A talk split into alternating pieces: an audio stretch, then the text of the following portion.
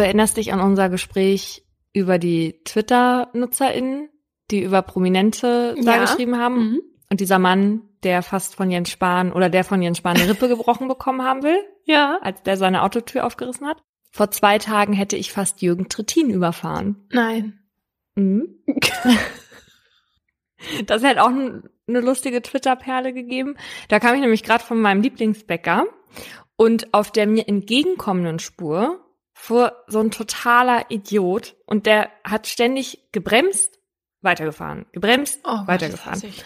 Und die Radfahrer hinter dem, die waren schon total sauer. Die werden dem am liebsten an die Gurgel. Die haben schon ihre Fäuste geballt. Und weil die ihm natürlich fast immer hinten reingefahren wären. Ja. Und die haben sich dann so sehr auf den Fahrer konzentriert und nicht gesehen, dass ich in der Zwischenzeit schon längst aus meiner Parklücke raus war und die somit eigentlich den nicht mehr links hätten einfach so überholen dürfen, weil es war eine relativ schmale Straße. Also musste ich dann eine Vollbremsung machen, weil Jürgen Trittin, ohne auf die Straße zu gucken, an diesem Typen vorbeigefahren ist. Oh Gott. Das wäre vielleicht zu einem Fall hier geworden. Wir wollten ja noch mal was über PolitikerInnen machen. Stimmt. Und damit sind wir schon mittendrin bei Mordlust, einem True Crime Podcast von Funk. Hier geht es um wahre Verbrechen und ihre Hintergründe. Mein Name ist Paulina Kraser.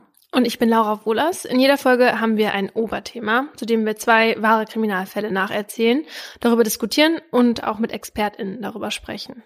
Wir reden hier auch mal ein bisschen lockerer miteinander. Das hat aber nichts mit einer fehlenden Ernsthaftigkeit zu tun. Das ist einfach für uns so eine Art Comic Relief, damit wir zwischendurch auch mal aufatmen können. Das ist aber natürlich nie despektierlich gemeint. Heute geht es bei uns um das Fahrzeug als Tatwaffe. Da reden wir heute unter anderem drüber, weil der BGH gerade in dieser Woche wieder was Neues zu den Kudammrasern entschieden hat. Und da gehen wir im Laufe der Folge noch drauf ein. Ja, gerade kann man in Deutschland ja offenbar ganz gut rasen, weil auf den Straßen so wenig los ist wegen Corona. Und das wird von der Raserszene ausgenutzt. Zumindest in Berlin ist die Zahl der illegalen Autorennen extrem gestiegen. Im April gingen 98 Strafverfahren bei der Justizverwaltung in Berlin ein. Nur mal so zur Relation, das sind 60 Prozent mehr als im April letzten Jahres. Mhm. Und 46 dieser Rennen endeten mit einem Unfall. Wobei man ja sagen muss, dass die Polizei von vielen solcher Rennen gar nichts mitkriegt. Aber nicht nur in Berlin, auch anderswo in Deutschland sind die Zahlen von diesen Geschwindigkeitsverstößen mit besonders hohen Tachozahlen in den letzten Wochen gestiegen. Und darunter waren nicht nur Leute, die jetzt irgendwie Rennen gefahren sind, sondern auch ganz normale FahrerInnen, die halt einfach viel zu schnell unterwegs waren. So wurde beispielsweise in Rosenheim ein 21-Jähriger mit 140 anstatt der erlaubten 50 innerorts geblitzt. Ein Motorrad ganz in der Nähe dort in Bayern mit 229 bei erlaubten 80. Und in Hannover war ein Autofahrer auf der A7 unterwegs und zwar mit 225 bei erlaubten 100. Und dieser Typ, also es wird geblitzt und dieser Mhm. Typ hatte auch noch ein, ein Handy am Ohr. Oh, super. Dann habe ich noch ein Video gefunden im Internet von einem Ferrari-Fahrer, der ebenfalls auf der A7 unterwegs war, da in der Nähe von Hannover, der mit 372 Quatsch. auf der Autobahn rast. Und So viel kann man fahren? Das Schlimmste ist, dass er das selber gefilmt hat. Er hat das Handy in der einen Hand und filmt das den Tacho und fährt quasi 372 kmh einhändig. Und die Blitzbirne hat das Video davon dann auch noch selbst online gestellt, oder was? Ja, aber die haben den trotzdem noch nicht gefunden. Ach, nein? Nein. Ach, da- das kennt man nur über sein eigenes Video. Ja, genau. Ja, schade. Weil der Aufwand ist bestimmt zu groß, da nachzugehen, wer das da reingestellt hat, weil am Ende geht's hier ja nur um Handy am Steuer und nicht irgendwie um eine Strafsache. Ja, aber ich finde es auch unmöglich, dass man das dann auch noch ins Internet stellt und irgendwie damit angibt. Total. Aber genau das machen halt eben viele Raser, weil es genau darum geht. Also um anzugeben. Wie man übrigens auch sehr schön an meinem Fall heute sehen kann. Ich habe die Namen aller Beteiligten geändert. Wenn die Räder laut über den Asphalt rollen und Häuser, Bäume und Menschen so schnell vorbeiziehen, dass man sie nicht mal mehr richtig wahrnehmen kann, dann ist man nah dran an dem Kick. Trunken vor Schnelligkeit. Emi weiß, dass ihn dann keiner mehr einholen kann. Manchmal fordert er Sportkarren heraus, aber wenn er auf seinem Motorrad Gas gibt, dann sehen die anderen nur noch seinen Rücken. Kamera an den Helm geklemmt und los geht's. Wenn er dann durchzieht und der Motor donnert, dann kann man hören, wie er vor Freude, wie das schon klingt, so pervers, schreit und lacht. Emi ist ganz in seinem Element. Während ZuschauerInnen dann aus der subjektiven das sehen, was er sieht, kommentiert er. Die Videos stellt Emi seit 2015 auf YouTube online. Emi ist Motorvlogger. Sein Kanal lebt von seinen Motorradvideos. Mal sind es Spritztouren mit Kumpels durch die Bremer Innenstadt oder er erzählt was von dem Equipment, was er benutzt. Mittlerweile ist Emi einer der bekanntesten Motorvlogger. Der 23-Jährige hat über 80.000 AbonnentInnen und verdient jetzt sogar Geld damit. Vielleicht bald sogar so viel, dass er davon leben könnte. Emi wohnt nämlich noch zu Hause. Nach dem Abi hat er erstmal angefangen, Maschinenbau und Produktionstechnik zu studieren. Das hat er aber nach zwei Semestern wieder abgebrochen. Jetzt wollte er es eigentlich mit Lehramt versuchen, aber er hat den Fitnesstest für das Fach Sport schon zweimal versemmelt. Deswegen kommt ihm das Geld, das er durch die Werbung einnimmt, gerade recht. Zusätzlich verdient er sich auch noch durch seinen Job am Bremer Flughafen, bei der Autovermietung und am Fließband von Mercedes was dazu. Aber vielleicht muss er das jetzt bald nicht mehr. Denn Emis Kanal wächst schnell. In der Motor-Community wird er gefeiert. Emi ist fast schon Kult. Und das liegt vor allem an seinen waghalsigen Stunts und Fahrten. Mit 170 kmh und manchmal noch schneller brettert er durch die Bremer Innenstadt, jagt, wie er es nennt, andere Autos, fährt dabei, wie die Aufnahmen belegen, wie von allen guten Geistern verlassen. Auf mehreren Clips kann man sehen, wie er gegen die Straßenverkehrsordnung verstößt, indem er dreimal schneller fährt als erlaubt oder bei roten Ampeln nicht hält. Gemeldet hat das bisher offenbar niemand. Nur die Nachbarn haben schon öfter mal die Polizei gerufen. Einige halten Emi nämlich für einen geltungsbedürftigen Spinner, wie ein Nachbar sagt. Die Polizei hat ihn aber nie selbst beim zu schnell fahren erwischt, obwohl man das natürlich auf vielen Videos auf seinem Kanal sogar sehen könnte.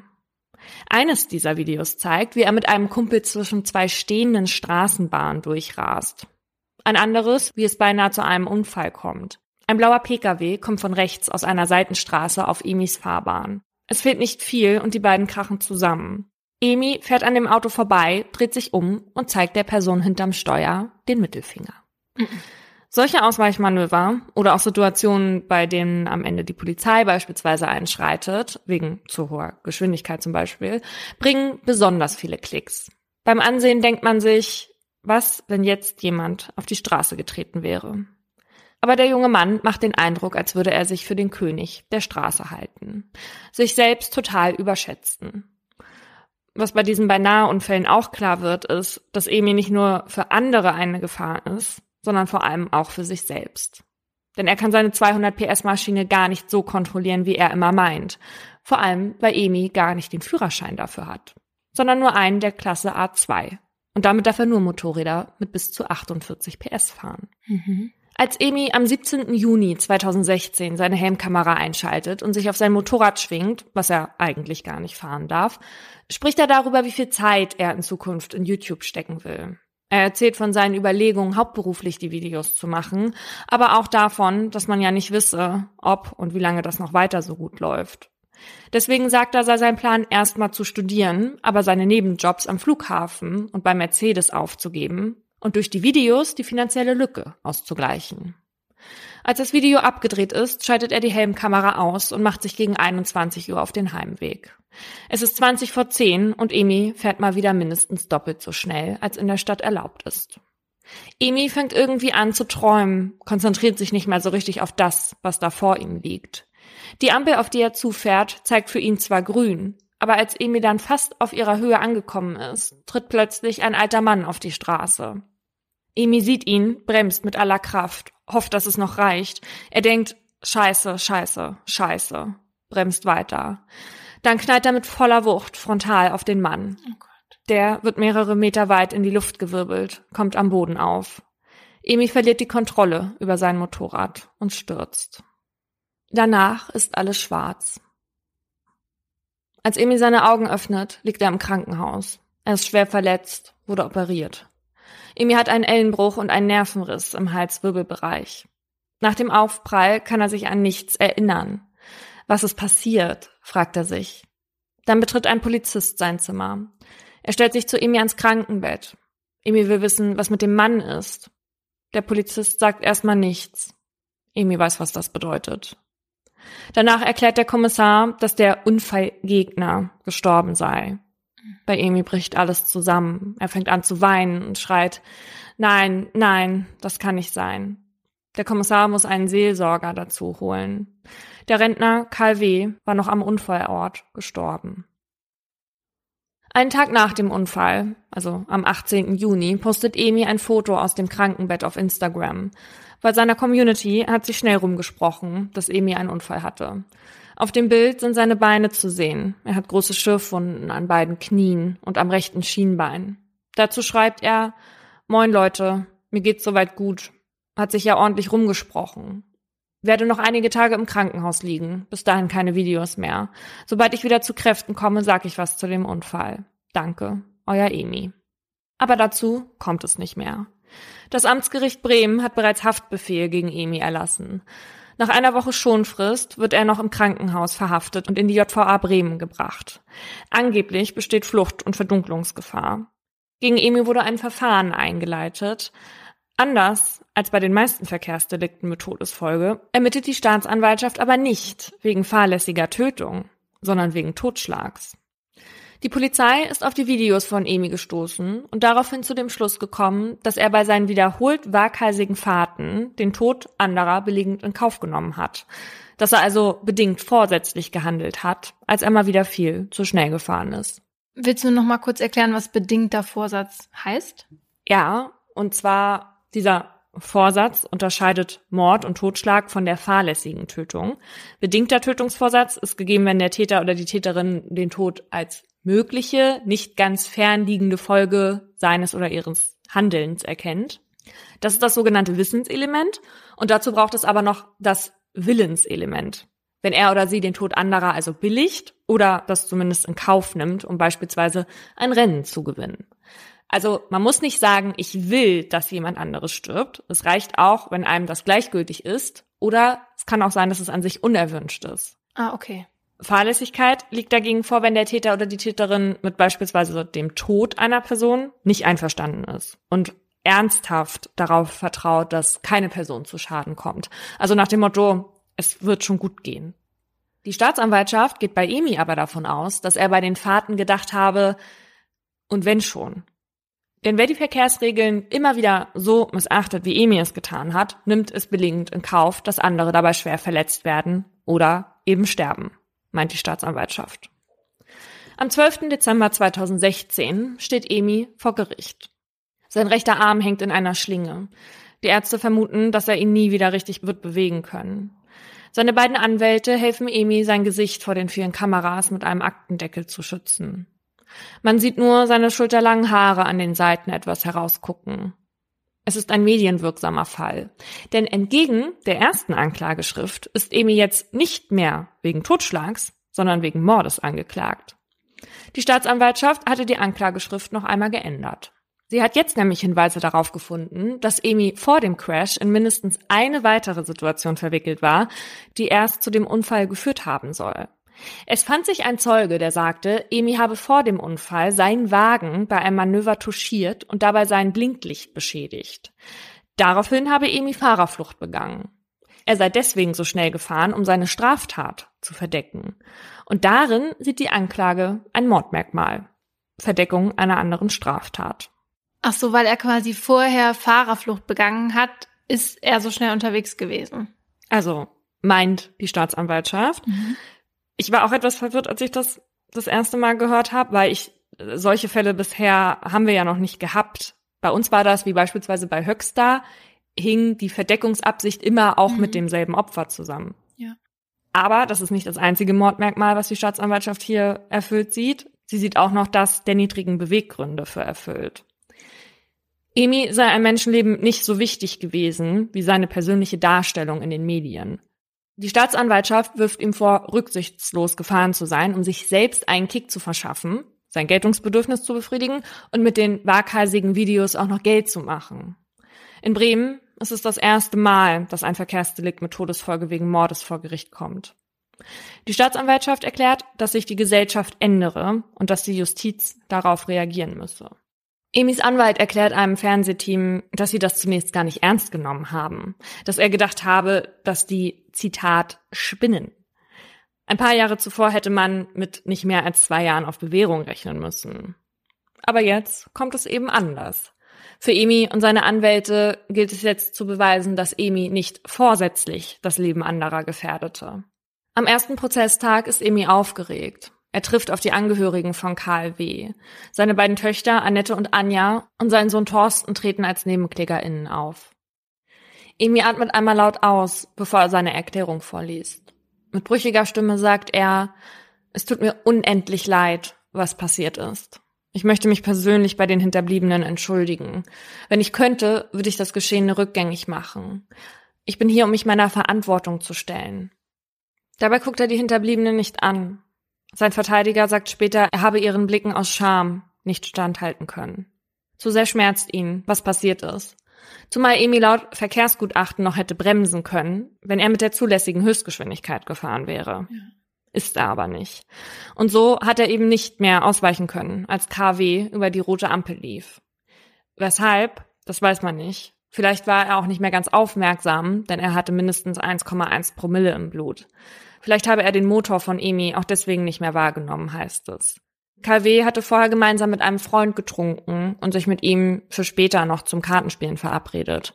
Laut des Gutachtens hat Emi den 75-Jährigen mit über 60 kmh erwischt. Emi beschreibt dem Gericht, dass er es nie für möglich gehalten habe, dass so etwas passieren kann. Er erzählt von zahlreichen Situationen, in denen er immer noch gerade so ausweichen konnte. Und auch, dass, wenn mal etwas schief ging, er und seine Freunde immer mit einem blauen Auge davon gekommen sind. Ein Freund war einmal ganz schlimm gestürzt, so sah es zumindest im ersten Moment aus, aber er habe im Grunde genommen nichts außer ein paar Prellungen und Schrammen gehabt. Emi habe immer geglaubt, dass er die Situation kontrollieren könne. Er hat geglaubt, er kann die Situation kontrollieren, obwohl er nicht mal einen Führerschein für dieses Gerät gemacht ja. hat. Ja. Mhm. ja. Und das fällt auch den Anwesenden im Gericht schwer zu glauben, besonders als Videos von Emi als Beweismaterial gesichtet werden, weil vor allem ein Video den Gerichtssaal in bedrücktes Schweigen versetzt. Der sogenannte Mitternachtsrun. Dort sieht man Emi mit einem Kumpel mit 140 Sachen über die Bremer Partymeile brettern. Viel zu schnell natürlich. Und plötzlich tritt dann ein Fußgänger einfach so auf die Straße.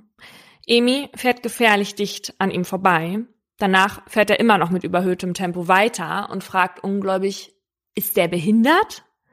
Dann sieht man, wie er fragend den linken Arm hebt und sich halb zu seinem Freund umdreht. Er lässt das Motorrad langsam ausrollen und fragt wieder, was war das?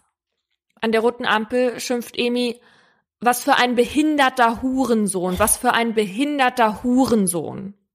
Neben ihm rollt jetzt sein Freund an, der sich auch über den Fußgänger aufregt, und Emi schreit fast lachend, er bleibt stehen, ey, wie ein Reh. Er bleibt stehen. Sein Freund lacht mit. Emi sagt, er wäre gestorben. Ich hätte ihn in seine Einzelteile zerlegt. Währenddessen sieht man, wie Emi mit seinen in Handschuhe gepackten Händen gestikuliert. Also er schlägt mit der Seitenkante seiner rechten Hand auf die Innenseite seiner linken Hand ein, quasi um zu untermalen, wie er den Fußgänger zerlegt hätte. Dann fügt er noch wie bei Lego hinzu. Hm. Für die Angehörigen sind diese Videos ein Stich ins Herz. Thorsten W. fragt Emi, was er meint, wenn er sagt, er will Verantwortung übernehmen. Diesmal schafft es Emi, Thorstens Blick zu erwidern. Ich will zeigen, dass es mir nicht egal ist. Ich bereue zutiefst. Ich beuge mich, egal was für ein Urteil fällt. Thorsten versteht nicht, wieso sich Emi überhaupt so auf der Straße verhalten hat. Hat ihm niemand gesagt, dass man so nicht fährt? Emi erklärt, dass sich irgendwann so eine Art Puffer aufgebaut hat und er die Gefahr so nicht gesehen hat. Thorsten will wissen, welche Konsequenzen Emi jetzt daraus zieht. Was er seinen Fans beispielsweise sagen würde. Emi sagt, dass er auf jeden Fall davon abraten würde, so zu fahren. Dass er jemand anders wird, wenn er auf dem Motorrad sitzt, eine andere Sprache benutzt und so eigentlich gar nicht ist. Natürlich wirft dieses Video aber ein schlechtes Licht auf Emi. Genauso wie ein Polizist, der als Zeuge vor dem Landgericht aussagt. Er ist Emi kurz vor dem Unfall zweimal begegnet. Einmal hat Emi ihn von rechts überholt. Danach habe er gesehen, wie sich Emi stehend und noch dazu freihändig in eine Kurve gelegt habe und danach weitere Autos von rechts überholt haben soll. Warte mal, stehend auf dem Motorrad. Ja, Freihändig. Um eine Kurve. offenbar. Das hat der Zeuge gesagt. Aber auf den Videos, die du so gesehen hast, da macht er nicht solche Stunts oder was? Man kann nicht mehr alle Videos sehen. Die hat er alle auf privat gestellt heute. Natürlich haben einige MedienvertreterInnen die gesichert. Das sind aber nicht mehr so viele. Da sieht man solche Videos nicht. Okay. Der Polizist ist dann einmal kurz näher gefahren, um sich das Kennzeichen ansehen zu können, hat den Vorfall aber erst am nächsten Tag auf seinem Revier gemeldet. Der bestellte Gutachter widerspricht allerdings der Annahme der Staatsanwaltschaft, Emi wäre ein Menschenleben egal. Er hält Emis Reue auch für echt. Die Videos würden zudem eher belegen, dass er nach diesen beinahe Crashs, wie mit dem Mann auf der Straße da, geschockt war. Also, dass er davon ausgegangen sei, dass nichts passiert. Außerdem wertet er Emis abgebrochenes Studium als Beleg für seine mangelnde Reife. Der Zeuge, dessen Auto Emi beschädigt haben soll, stellt sich vor Gericht nicht als glaubwürdig heraus. Beweise gibt es nicht und er verstrickt sich in Widersprüche. Am Ende lässt die Staatsanwaltschaft die Mordanklage fallen. Auch das Merkmal der niedrigen Beweggründe lässt sich nicht halten, weil Emi ja zum Unfallzeitpunkt gar nicht gefilmt hatte. Einen bedingten Vorsatz sieht sie trotzdem gegeben und plädiert auf Totschlag, fordert sieben Jahre und zwei Monate. Am letzten Prozesstag darf Emi noch einmal etwas sagen. Er meint, Herr W. hat eine große Bedeutung in meinem Leben eingenommen. Ich hatte ihn nur eine Sekunde gesehen, aber für mich ist er nicht gesichtslos. Ich werde ihn nie vergessen. Ich, ich, ich. Schön. Ja. Ich finde es trotzdem in Ordnung, irgendwas zu sagen noch, ja. Wie das jetzt auf die Angehörigen dann wirkt in dem Moment, kann man sich ja trotzdem dann ungefähr denken, ja. Mhm. Das Gericht verurteilt Emi wegen fahrlässiger Tötung zu zwei Jahren und neun Monaten. Das PS-Protzen muss ein Ende haben, sagt der Vorsitzende Richter. Deswegen soll Emi zusätzlich der Führerschein für vier Jahre entzogen werden. Ein Tötungsvorsatz sieht das Gericht nicht. Als Begründung nennt es, dass Emi sich bei seinen Fahrten auch einer Eigengefährdung aussetzte. Und das spricht eben nicht dafür, dass er auf einen guten Ausgang vertraute und nicht mit Verletzungsvorsatz handelte. Emis Annahme, dass schon nichts passieren würde, begründet der Richter damit, dass er sich selbst und sein Können überschätzt habe. Das Gericht berücksichtigt außerdem strafmildernd, dass Emi vorher noch nie straffällig in Erscheinung getreten ist und sich vollgeständig gezeigt hat. Und auch selbst von den Unfallfolgen wegen seines Arms schwer getroffen ist. Und natürlich, dass KW auch eine Mitschuld an dem Unfall getragen hat. Weil er quasi betrunken über Rot gegangen ist. Ja, ja, ja. Also, ja, dass er betrunken war, ist wahrscheinlich eher weniger relevant, aber dass er halt bei Rot gegangen ist, ja. Nach dem Urteil gehen sowohl die Staatsanwaltschaft als auch Emi und seine Verteidiger in Revision. Die wird vom BGH aber verworfen. Heute kann Emi seinen rechten Arm kaum noch bewegen. Seiner großen Leidenschaft von damals kann er nicht mehr nachgehen. Aber auch Sport ist nicht mehr wirklich drin. Emi hat früher viel Kampfsport gemacht. Seine Videos auf seinem Kanal sind heute auf privat gestellt, wie ich gerade schon gesagt habe. Und in einem Interview mit dem NDR zur Serie Das soll Recht sein, die ich sehr empfehle und aus der ich auch einige Infos, vor allem natürlich Emis persönliche Sicht auf einiges habe, sagt er, dass er Gänsehaut kriegt, wenn er die Videos heute sieht. Zu einem wegen dem, was er in den Videos sagt, zum anderen aber auch wegen der Manöver und seiner Fahrweise. Heute ist ihm klar, dass man das, was er damals gemacht hat, gar nicht kontrollieren kann. Also ich finde es das gut, dass er sich da jetzt so einsichtig zeigt. Auf der anderen Seite er kann ja auch nicht mehr fahren jetzt. Und wer weiß, ob er nicht schon wieder mit 150 kmh in der Stadt unterwegs wäre, wenn er eben könnte. Also das Gericht ist ja zu dem Schluss gekommen, dass es keinen bedingten Tötungsvorsatz gab bei ihm, Mhm. weil er das nicht für möglich gehalten hat, dass da was passiert. Ja.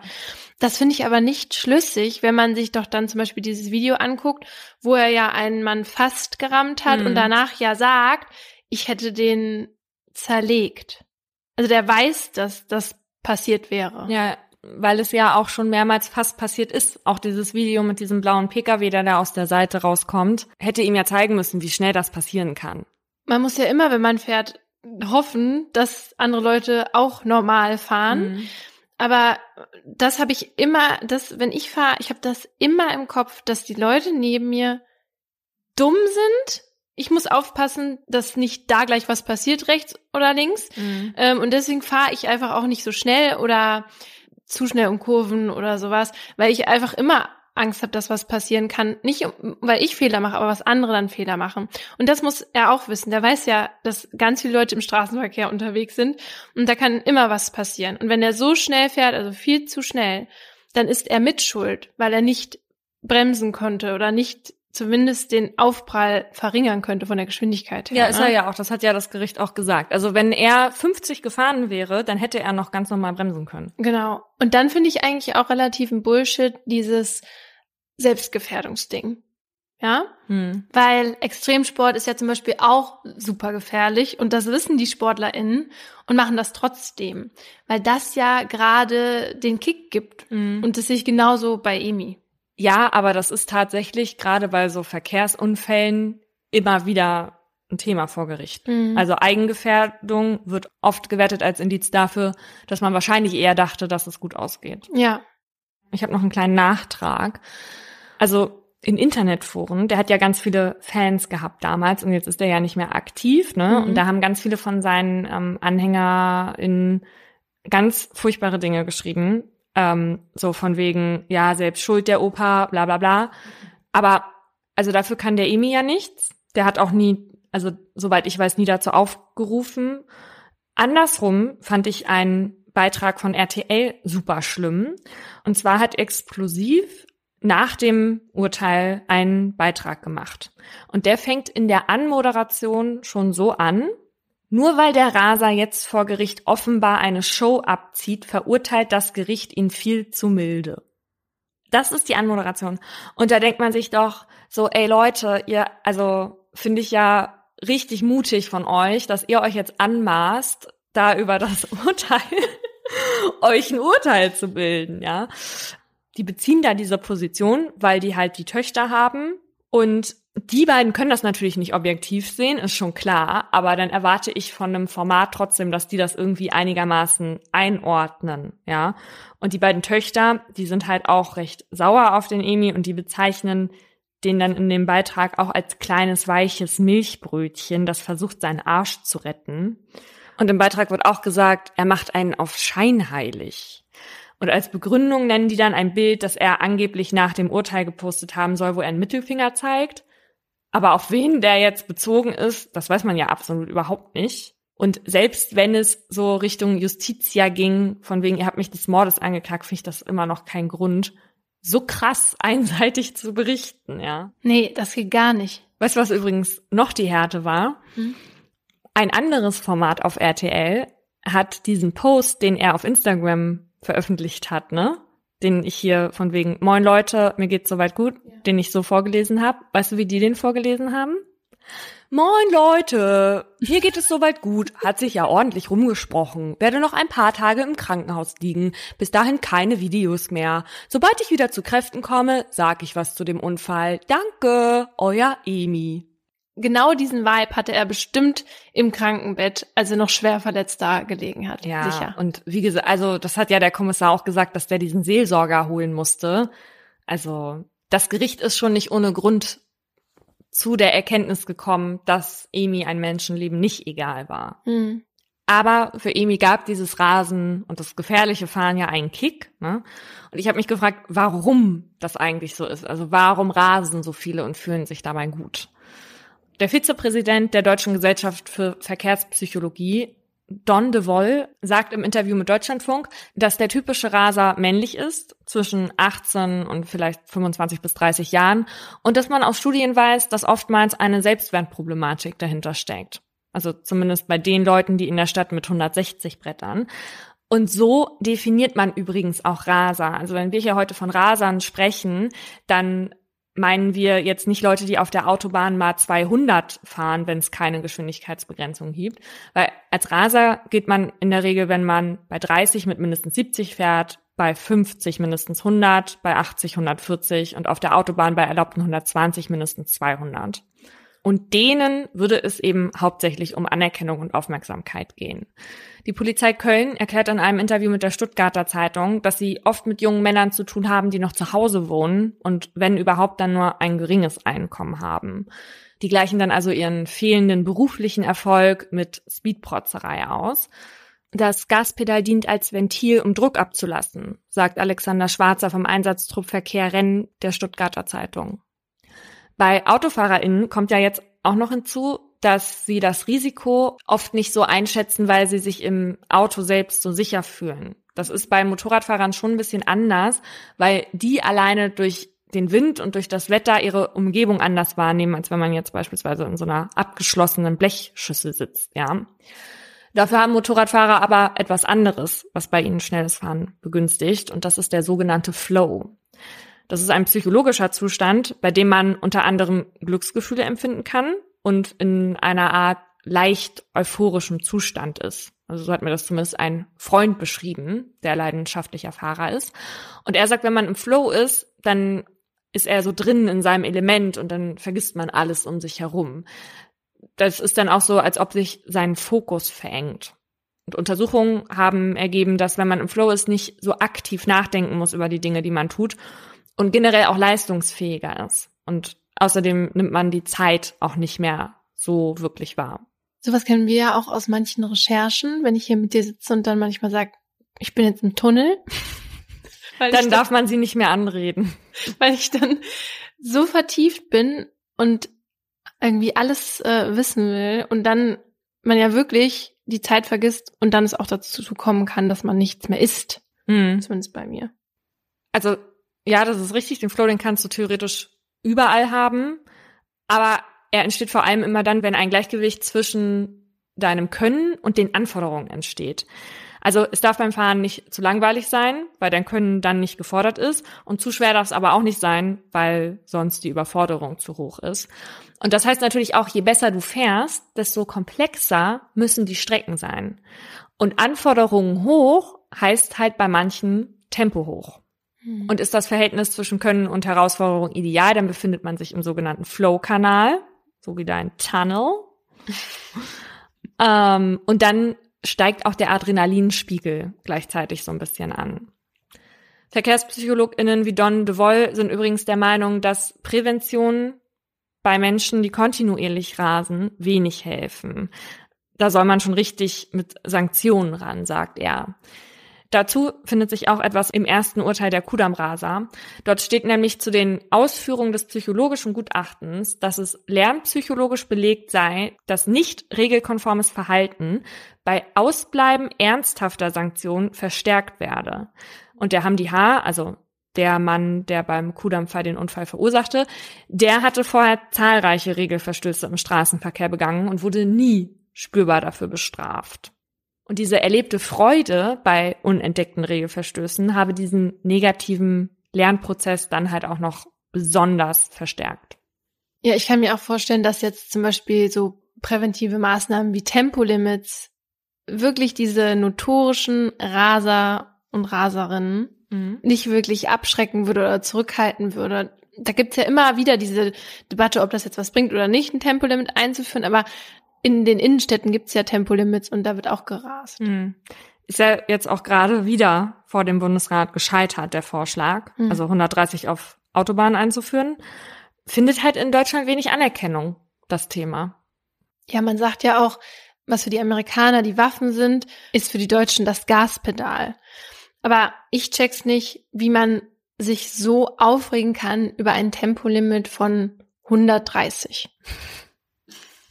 Also sorry, aber ich finde 130 völlig inakzeptabel. Also würdest du 130 als Tempolimit einführen wollen? Also ich finde, dass es auf den Autobahnen ein Tempolimit geben sollte. Ob das jetzt 130 oder 140 oder 150 ist, 140 wäre mir egal. ist auch inakzeptabel. Okay. Was wäre denn für Sie, Frau Krase, akzeptabel? Also mich wundert das so, weil du bist ja oft meine Beifahrerin und du hast dich noch nie beschwert, wenn ich 200 gefahren bin. Ja, bei deinen Fahrskills, auf die vertraue ich ja auch. Aber wenn wir fahren und neben uns oder so fährt jemand auch schnell, den vertraue ich halt nicht. Ja, die kennst du ja auch nicht. Ja. Aber also ich würde schon 180 fahren wollen. So. Aber ich bin halt auch eine lange Zeit echt viel Auto gefahren und hab daher sicherlich ein anderes Interesse daran als du, weil du fährst ja nicht so viel. Aber ich finde trotzdem, dass man auf der Autobahn jetzt nicht 250 kmh fahren dürfen sollte. Ähm, du hast da ja dann gar keine Chance zu reagieren, wenn jetzt zum Beispiel vor dir jemand bremst oder, ähm, oder ein Unfall passiert. Und man weiß ja, je schneller der Wagen beim Aufprall oder zum Beispiel auch mit dem ähm, Motorrad, desto schwerer sind die Verletzungen am Ende. Mhm. Dieses Thema wird sowieso nicht angegangen, solange die CSU das Verkehrsministerium besetzt. Du kannst das halt vergessen. Ja, das ist wohl richtig. Ja, was man sonst machen könnte, aber da werden dann die Autohersteller gefragt, sind PS-Begrenzungen. Bei Volvo ist das so, dass die jetzt ab 2021 nur noch Neuwagen mit einer Höchstgeschwindigkeit von 180 kmh verkaufen. Also da könnten dann die FahrerInnen, auch wenn sie wollten, gar nicht so schnell fahren. Und dazu sagte Volvo-Chef Hakan Samuelson gegenüber der Welt, wir wollen eine Diskussion darüber starten, ob Automobilhersteller das Recht oder vielleicht sogar die Pflicht haben, Technik in ihren Autos zu installieren, die das Verhalten der Fahrer verändert und Fehlverhalten wie zu schnelles Fahren verhindert. Also Volvo sieht sich da so als Pionier und auch in der Mitverantwortung für Gefahren, hm. was neu ist ähm, und was ich total cool finde. Hm. Ich finde das irgendwie nicht so cool. Ich will meinen Sportmotor behalten und ich will schön an der Ampel schnell anfahren, wenn du gerade an deinem Eis schlecken willst. So. Ich würde es irgendwie cooler finden, wenn Menschen verantwortungsvoll fahren. Ja. Und ich wünsche mir Weltfrieden. Mhm. Meine Geschichte wird in den Medien als tragischer Unfall bezeichnet. Doch er ist kein Einzelfall und deswegen vielleicht auch eher unverantwortlich als tragisch. Auch bei mir geht es um einen Alltagsgegenstand, der zur Waffe wird, wenn wir ihn nicht mehr unter Kontrolle haben und um das Wissen darum. Einige Namen habe ich geändert. Es ist der 1. Oktober 2018 und Fabians neunter Geburtstag. An diesem Montagmorgen ist er total aufgeregt, kann es gar nicht abwarten, seine Geschenke auszupacken. Vielleicht weil Fabian schon ahnt, was eines davon sein könnte. Ein neues Fahrrad. Und als er es dann tatsächlich vor sich stehen sieht, ist er überglücklich. Ein weiß-blaues Markenrad. Und dazu auch noch den passenden weißen Helm. Sein altes war Fabian zu klein geworden und mit neun Jahren ist man schließlich schon groß und braucht kein Kinderfahrrad mehr, sondern eins für Jugendliche. Zur Erinnerung an seinen Ehrentag wird ein Foto geknipst. Darauf sieht man Fabian lachend neben seinem neuen Heiligtum stehen. Mit großen Augen schaut er in die Kamera. Fabian hat ein süßes Gesicht, braune Haare und dunkelbraune Augen. Auf jedem Foto ein freches Grinsen. Er ist ein aufgewecktes, aktives Kind, interessiert und ordentlich. Der Boden seines Zimmers ist nicht wie bei anderen vollgestellt mit Spielzeug, sondern aufgeräumt. Alle seine Sachen haben ihren Platz und seine kleinen Gummienten stehen in Reih und Glied. Enten sind Fabians Lieblingstiere. Davon kann man im Haus der Familie überall welche entdecken, zum Beispiel auf selbstgemalten Bildern an der Wand oder als Kuscheltier auf Fabians Bett. In das gemütliche Fachwerkhaus ist die Familie vor fünf Jahren gezogen. Papa Matteo, Mutter Stefanie, Fabian und sein drei Jahre jüngerer Bruder Marco. Gemeinsam hatten sie das Haus renoviert, die Jungs fleißig beim Streichen geholfen. Davor lebte die Familie in Italien. Fabians Vater stammt aus Mailand und Stefanie lernte ihn in Rom kennen. Damals saß Matteo ganz vorne im Orchester mit seiner Geige, Stefanie mit ihrem Cello in der letzten Reihe. Die beiden verliebten sich, bekamen zwei Jungs und zogen ans Meer. Doch als ihre Stellen am Orchester in Rom nicht mehr sicher schienen, bewarben sie sich überall auf der ganzen Welt. Die Entscheidung fiel schließlich auf Deutschland, genauer auf das ostwestfälische Detmold. Eine ländliche Gegend in der Nähe von Bielefeld, in der die zwei Söhne behütet aufwachsen können. Dort, im Hof ihres Hauses, hat Fabian mit vier Jahren Fahrradfahren gelernt. Und heute, acht Tage nach seinem neunten Geburtstag, will er Charlie, so hat er sein neues Fahrrad getauft, ausführen. Für Anfang Oktober ist der Tag schön und warm, der Himmel strahlend blau. Fabian und sein kleiner Bruder schlagen eine Radtour in den Wald vor. Sie wollen zu dem Baum, in dessen Stamm sie ihre Namen eingeritzt haben. Am späten Nachmittag, nach dem Grillen im Garten, geht's also los, zu viert. Papa Matteo ganz vorne, dann Marco, Fabian und hinten Mama Stefanie. Um den Wald zu erreichen, muss die Familie ein kurzes Stück auf der Landstraße fahren. Es ist die Bad Meinberger Straße Richtung Fissenknick. Eine gerade Fahrbahn, die von Rapsfeldern eingerahmt ist. Hier darf man zwar 100 kmh fahren, aber viel Verkehr gibt es nicht. Es ist nicht mehr weit bis zum Schotterweg, der in den Wald hineinführt, als die Fahrradkolonne von einem schwarzen Auto überholt wird. Es fährt schnell und dicht an der Familie vorbei, die ganz rechts auf der Markierung fährt. Fabian dreht sich erschrocken zu seiner Mutter um. Stefanie sagt beruhigend, ist alles gut, Fabian, guck nach vorn. Ihr Sohn dreht sich wieder zurück. Da kommt noch ein zweites Auto angerauscht, ein rotes, das gerade auf Stefanis Höhe ist, als ihnen im selben Moment auf der linken Fahrbahn ein anderes Fahrzeug entgegenkommt. Und dann geht plötzlich alles ganz schnell. Das rote Auto zieht vor Stefanie nach rechts, fährt direkt auf Fabian und Marco zu. Mhm. Stefanie hört den Motor aufheulen. Im nächsten Moment sieht sie, wie Fabian durch die Luft fliegt. Oh Gott. Meter hoch.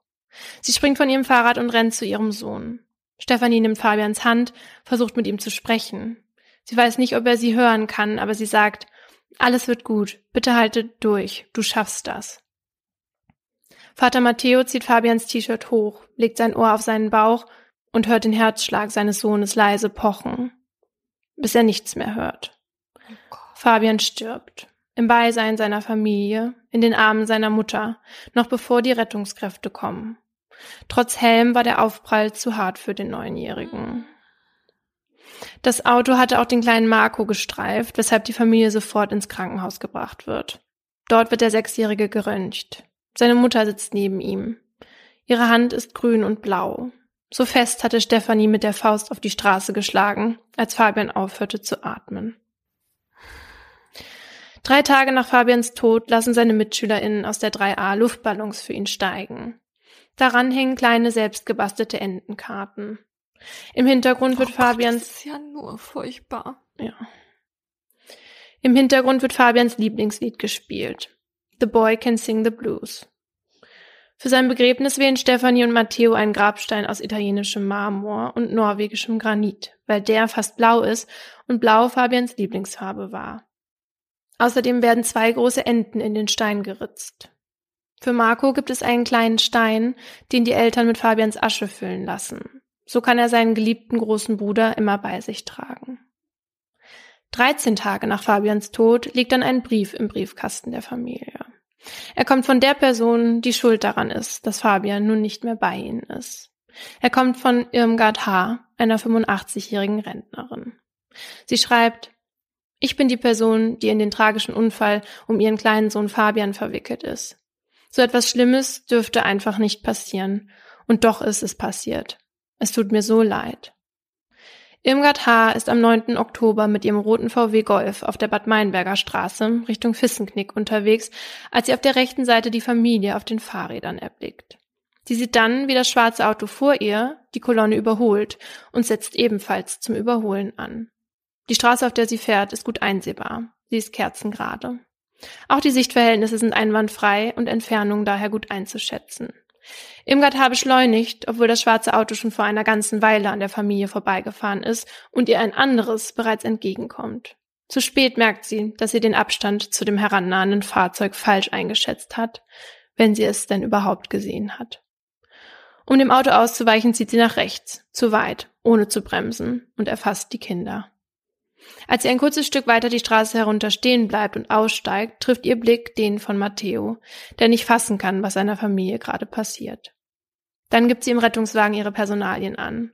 Zur Polizei sagt die Seniorin, ich weiß nicht, wie es gekommen ist. Ich habe die Radfahrer gesehen, drei oder vier Stück. Aber dann war da Gegenverkehr. Ich weiß nicht, wie es gekommen ist.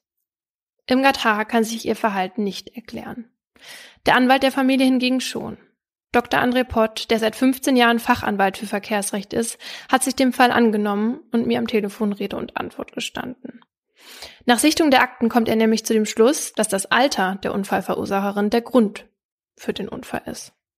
Dass sie deshalb ihr Auto nicht mehr unter Kontrolle hatte. Dafür gäbe es klare Anzeichen. Erstens hätte Irmgard H. wegen des entgegenkommenden Autos, das schon viel zu nah war, nicht überholen dürfen. Zweitens hätte sie beim Überholvorgang nicht so weit nach rechts ziehen müssen. Sie hätte auch weiter geradeaus und einfach nur dichter an der Kolonne vorbeifahren können. Laut Pott tritt solch eine Reaktion bei plötzlichen Verkehrssituationen nur dann auf, wenn FahrerInnen unsicher sind. Das passiert jungen Menschen, weil sie noch keine Routine und keine Erfahrung im Straßenverkehr haben. Älteren, weil sie keine Routine mehr haben. Drittens spreche der aufheulende Motor kurz vor dem Aufprall dafür, dass Irmgard H. in der Paniksituation Bremse und Gaspedal vertauscht hat. Ein Phänomen, das immer wieder bei älteren AutofahrerInnen auftritt. Für den Anwalt der Familie sind das alles Anzeichen dafür, dass die Verkehrssituation nicht mehr beherrscht wurde, und zwar infolge geistiger Mängel. Im Strafgesetzbuch gibt es genau dafür einen Paragraphen. Paragraph 315c schreibt nämlich vor, Wer im Straßenverkehr ein Fahrzeug führt, obwohl er infolge des Genusses alkoholischer Getränke oder anderer berauschender Mittel oder infolge geistiger und körperlicher Mängel nicht in der Lage ist, das Fahrzeug sicher zu führen und dadurch Leib und Leben eines anderen Menschen oder fremde Sachen von bedeutendem Wert gefährdet, wird mit Freiheitsstrafe bis zu fünf Jahren oder mit Geldstrafe bestraft. Geistige oder körperliche Menge aufgrund von Alkohol oder Drogen juristisch nachzuweisen, ist bei Unfällen in der Regel nicht so schwer. Dafür gibt es die Tests, die Polizeibeamtinnen am Unfallort durchführen. Auch bei geistigen Mängeln durch Übermüdung kann es klare Indizien geben. Denn wenn beispielsweise ein Lkw-Fahrer seine Pausen nicht eingehalten hat, dann kann man das in einem System einsehen. Als Anwalt oder Anwältin muss man aber immer auch nachweisen, dass der Fahrer oder die Fahrerin über die Mängel Bescheid wusste bei Übermüdung gibt es nach wissenschaftlichen Erkenntnissen Anzeichen, die jeder Mensch kennt. Und deshalb kann der übermüdete Lkw-Fahrer auch wegen Paragraph 315c verurteilt werden. Auch zum Beispiel bei einer Krankheit wie Parkinson ist es einfacher, einen Nachweis für die Mängel zu finden, wie zum Beispiel nicht eingenommene Tabletten. Bei Demenz hingegen ist das schwierig, weil eine fehlende Einsichtsfähigkeit bezüglich der eigenen Mängel Teil der Krankheit ist. Ja, richtig. Und so ist eine Verurteilung wegen der fehlenden Schuldfähigkeit nicht möglich. Aber geistige Mängel nur aufgrund des Alters, wie im Fall von Irmgard H., sind erstens schwierig für die FahrerInnen selbst einzuschätzen und noch schwieriger für die Staatsanwaltschaft nachzuweisen. Pott merkt an, dass VerteidigerInnen bei solchen Umständen natürlich auch darauf achten, dass die Beschuldigten keine Angaben in diese Richtung machen. Also nicht etwa sagen, sie hätten schon vor dem Unfall Probleme beim Fahren gehabt, weil sie zum Beispiel nicht mehr richtig sehen können oder so. Mhm.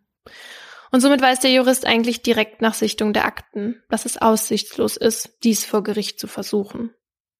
Als Pott sich dann mit Fabians Eltern zusammensetzt, um sie darüber aufzuklären, was ihre Möglichkeiten in Bezug auf einen Prozess sind, wird ihm aber auch schnell klar, dass das nicht das Ziel der Eltern ist. Obwohl sie auch der Meinung sind, Frau H. hätte nicht mehr fahren dürfen. Stefanie und Matteo möchten Irmgard H. am liebsten nie mehr wiedersehen. Und sie möchten auch nicht den schlimmsten Tag ihres Lebens nochmal durchleben müssen. Weil die Eltern in so einem Fall die Möglichkeit haben, als NebenklägerInnen aufzutreten, haben sie ein Mitspracherecht, wenn es um die Ausgestaltung des Prozesses geht. Deswegen schlägt ihr Anwalt ihnen vor, zu versuchen, eine Hauptverhandlung zu umgehen, damit sie nicht noch mehr Schmerz über sich ergehen lassen müssen. Das ist möglich, und zwar mit Hilfe eines sogenannten Strafbefehlverfahrens. Das ist ein vereinfachtes Verfahren, bei dem das Gericht ohne Hauptverhandlung entscheidet. Gut, das kann man aber nicht bei allen Verfahren machen, oder? Nee, das geht nur bei solchen Taten, bei denen nicht so hohe Strafen verhängt werden. Also keine höhere Strafe als zum Beispiel eine Geldstrafe von 360 Tagessätzen oder einer Freiheitsstrafe von bis zu einem Jahr. Also bei solch einem Verfahren würde es dann nicht zu einer Gerichtsverhandlung kommen, wo Fabians Familie und Irmgard H. sich begegnen müssten. Aber das geht natürlich nur, wenn die Staatsanwaltschaft zustimmt. René Pott meldet sich daher nach der Besprechung mit den Eltern direkt beim Staatsanwalt und spricht das ganz offen an. Gemeinsam einigen sie sich darauf, beim Amtsgericht einen Antrag auf ein Strafbefehlsverfahren zu stellen. Darin plädiert der Staatsanwalt dann auch direkt für ein Urteil. Einige Tage später gibt das Gericht in Detmold diesem Antrag statt und Irmgard H. wird wegen fahrlässiger Tötung schuldig gesprochen. Ganz ohne Prozesstag. Mhm. Sie wird zu 150 Tagessätzen a 30 Euro verurteilt. Insgesamt muss sie also 4.500 Euro Strafe zahlen. Die 85-Jährige hatte nach Straßenverkehrsordnung Paragraph 5 Absatz 4 fahrlässig gehandelt. Denn laut Gesetz darf nur überholen, wer übersehen kann, dass während des ganzen Überholvorgangs jede Behinderung des Gegenverkehrs ausgeschlossen ist. Außerdem muss beim Überholen an Strecken wie der Unfallstelle ein ausreichender Seitenabstand zu Radfahrenden eingehalten werden. Beides hatte Irmgard nicht gewährleisten können. Bei ihrem Urteil wurde übrigens strafmildernd berücksichtigt, dass die Schuldige selbst Schaden genommen hat, denn nach der Tat ist sie psychisch krank geworden. Irmgard H. bekommt ihren Schuldspruch via Brief nach Hause zugesendet. Dagegen kann sie innerhalb von zwei Wochen Einspruch erheben und es so dann doch zu einer Hauptverhandlung kommen lassen. Doch das tut sie nicht. Außerdem gibt sie freiwillig ihren Führerschein ab. Das ist auch Fabians Familie das Wichtigste. Sie wollen kein weiteres totes Kind auf den Straßen Detmolds, denn sie sind sich sicher, dass niemand mehr fahren sollte, der sein Auto und die Verkehrssituation nicht mehr unter Kontrolle hat. Deshalb startet die Familie eine Petition unter der Überschrift Wie viele Kinder müssen noch überfahren werden? Gesundheitschecks für alle Autofahrer. Darin fordern sie Tests, die das Seh-, Hör- und Reaktionsvermögen überprüfen. Alle zehn Jahre, bis man 50 Jahre alt wird. Zwischen 50 und 70 dann alle fünf Jahre, zwischen 70 und 80 alle drei und ab 80 alle zwei Jahre. Außerdem schreiben sie dem Bürgermeister einen Brief, listen darin auf, wo es gefährliche Stellen für RadfahrerInnen in ihrer Stadt gibt. Doch das Einzige, was sich bisher geändert hat, ist, dass rund um die Unfallstelle auf der Landstraße Tempolimit 70 und ein Überholverbot eingeführt wurde. Ein kleiner Trost für die Familie, für die die Zeit nach dem Tod von Fabian die schlimmste ihres Lebens ist. Stefanie, Matteo und Marco, alle drei sind in psychologischer Behandlung. Sie haben einen Therapiehund namens Lola bekommen, der ihnen einen Grund geben soll, überhaupt das Haus zu verlassen. Jeden Abend, bevor Stefanie einschläft, hofft sie, dass sie von Fabian träumt und ihn so wiedersehen kann. Lebendig und fröhlich wie er war. Jeden Morgen, wenn Matteo aufwacht, muss er weinen. Ihren zweiten Sohn leiden zu sehen, macht alles nur noch schlimmer. Marco möchte jetzt sein wie sein großer Bruder. Über sich selbst spricht er kaum noch. Wenn er heute mit Mama zur Schule geht, hält er wieder ihre Hand. Und sobald von hinten ein Auto mit schneller Geschwindigkeit angefahren kommt, drückt er sie ganz fest. Marco hat Angst. Fahrradfahren mag er auch nicht mehr. Die Räder der Familie stehen bei den Nachbarn. Das von Fabian wurde entsorgt. Es war sowieso nicht mehr zu reparieren. Als Stefanie ein einziges Mal zurück zur Unfallstelle gefahren ist, hatte sie im Gras das kaputte Rücklicht gefunden. Heute erinnert dort eine weiße Laterne an den Tag, der alles veränderte. Wenn Stefanis Sehnsucht zu ihrem Sohn zu groß wird, dann geht sie in Fabians Kinderzimmer, das noch so ist, wie er es am 9. Oktober zurückgelassen hatte. Dann öffnet sie den Schrank und vergräbt ihr Gesicht tief in Fabians Pullover. Wenn Matteo seinen Sohn zu sehr vermisst, dann geht er zum Friedhof, schaut auf das Grab, vor dem vier kleine Gummienten sitzen. Zwei große für Mama und Papa und zwei kleine für Marco und Fabian. Stop it. Das ist ja einfach nur furchtbar. Ja. Ich dachte erst, als du angefangen hast, diese Geschichte zu erzählen, weil man natürlich bei der Familie ist und alles, ne? Ähm, aber es gibt auch noch mal mehr Tragik, wenn man weiß, von wem dieser Brief kommt und dass die natürlich heute auch ein komplett zerstörtes Leben dadurch hat, ja? ja. Weil ich sehe da eine alte Omi, die nichts Böses wollte und der ich natürlich also glaube, dass sie keine Absicht ja. hatte und nichts, ja, und die jetzt irgendwie alleine am besten noch zu Hause sitzt und nichts mehr mit ihrem Leben anzufangen weiß. Ja.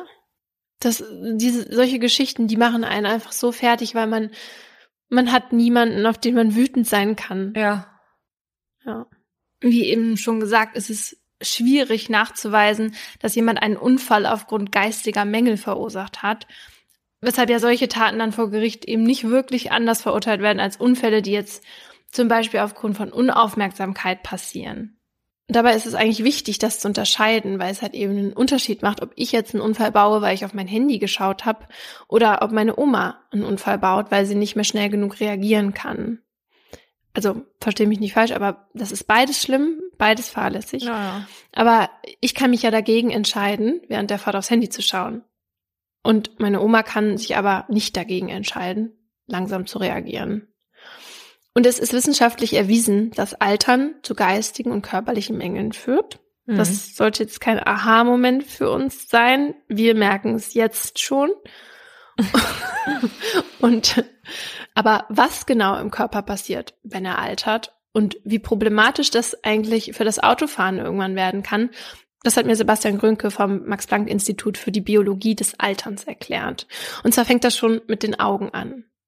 Man sieht, dass die Sehschärfe so ab 40, 45 äh, so weit abnimmt, dass man dann eine Brille braucht. Das wäre dann die sogenannte Altersweitsichtigkeit. Aber es gibt auch noch andere Veränderungen im Auge, die etwas später auftreten. Zum Beispiel die Muskeln, die die Pupille kontrollieren, verlieren mit dem Alter an Kraft. Die Pupille wird dadurch äh, kleiner und zum Beispiel kann sie sich dadurch dann schlechter an Lichtverhältnisse anpassen wodurch dann zum Beispiel das Autofahren gerade in der, in der Dämmerung, wenn sich die Lichtverhältnisse stark ändern, ähm, beeinträchtigt ist. Und was auch noch auftritt, ist, dass äh, das Farbensehen mit dem Alter abnimmt. Ja, und auch das Sichtfeld, das nimmt nämlich alle zehn Jahre um ein bis drei Prozent ab. Also, und deswegen kann man bei 70 bis 80-Jährigen davon ausgehen, dass ihr Sichtfeld um 20 bis 30 Prozent kleiner ist als jetzt beispielsweise bei uns. Oh. Hm. Also das und heißt, das ist voll viel. Ja, das heißt, die sehen viel später, wenn irgendwie rechts oder links noch ein anderes Auto kommt mhm. oder ein Radfahrer auftaucht. Aber problematisch ist das Altern auch für das Gehirn, denn mit dem Alter schrumpft das nicht nur, sondern auch das Myelin nimmt ab, so Grönke.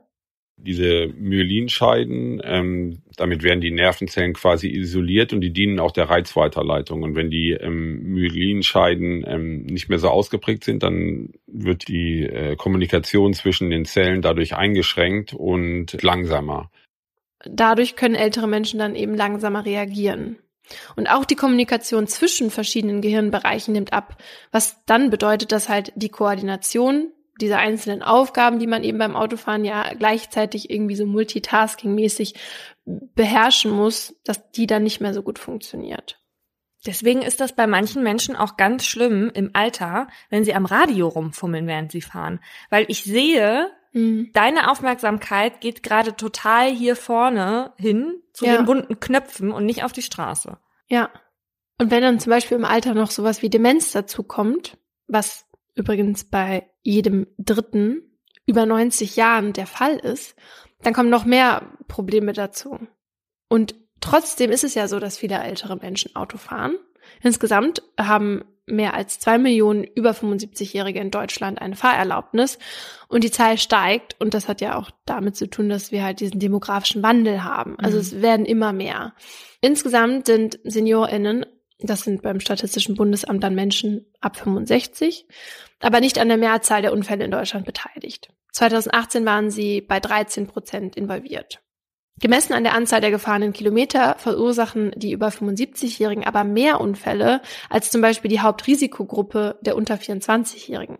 Also relativ gesehen. Sie fahren halt nur einfach viel seltener und viel kürzere Strecken, wenn sie dann mal fahren. Studien belegen außerdem, dass Menschen über 75 die häufigsten GeisterfahrerInnen sind und immer seltener den Schulterblick benutzen, obwohl wir ja gerade gelernt haben, dass dass das Sichtfeld ja kleiner ist und das müssten sie dann theoretisch eigentlich mit dem Kopf ausgleichen.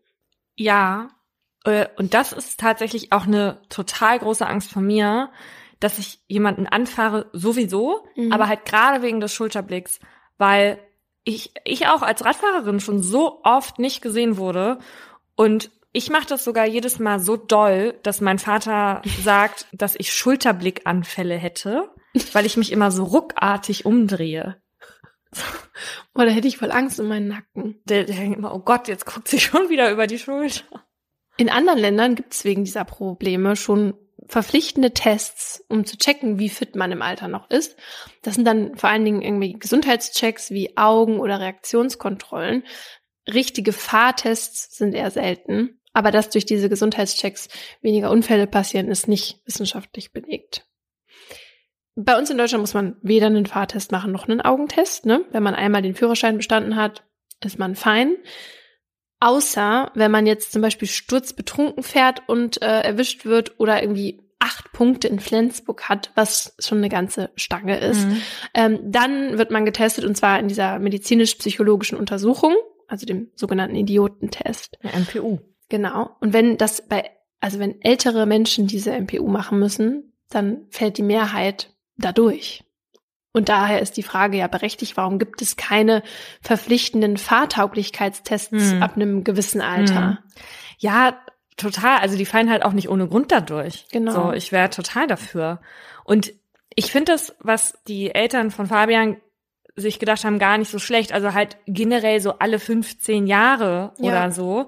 Und dann mit zunehmendem Alter alle 10 oder alle 7 oder so. Weil eins sage ich dir, also ich würde safe durch meine Führerscheinprüfung fallen, wenn ich sie jetzt nochmal machen müsste.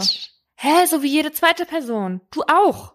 Meinst du die Fahrprüfung oder die Theorieprüfung? Die Theorieprüfung. Gut. Aber, wobei, ich weiß das ehrlich gesagt gar nicht. Ich komme von A nach B, natürlich, und ich komme sicher dahin. Aber, also, manchmal weiß ich nicht, was die Schilder bedeuten.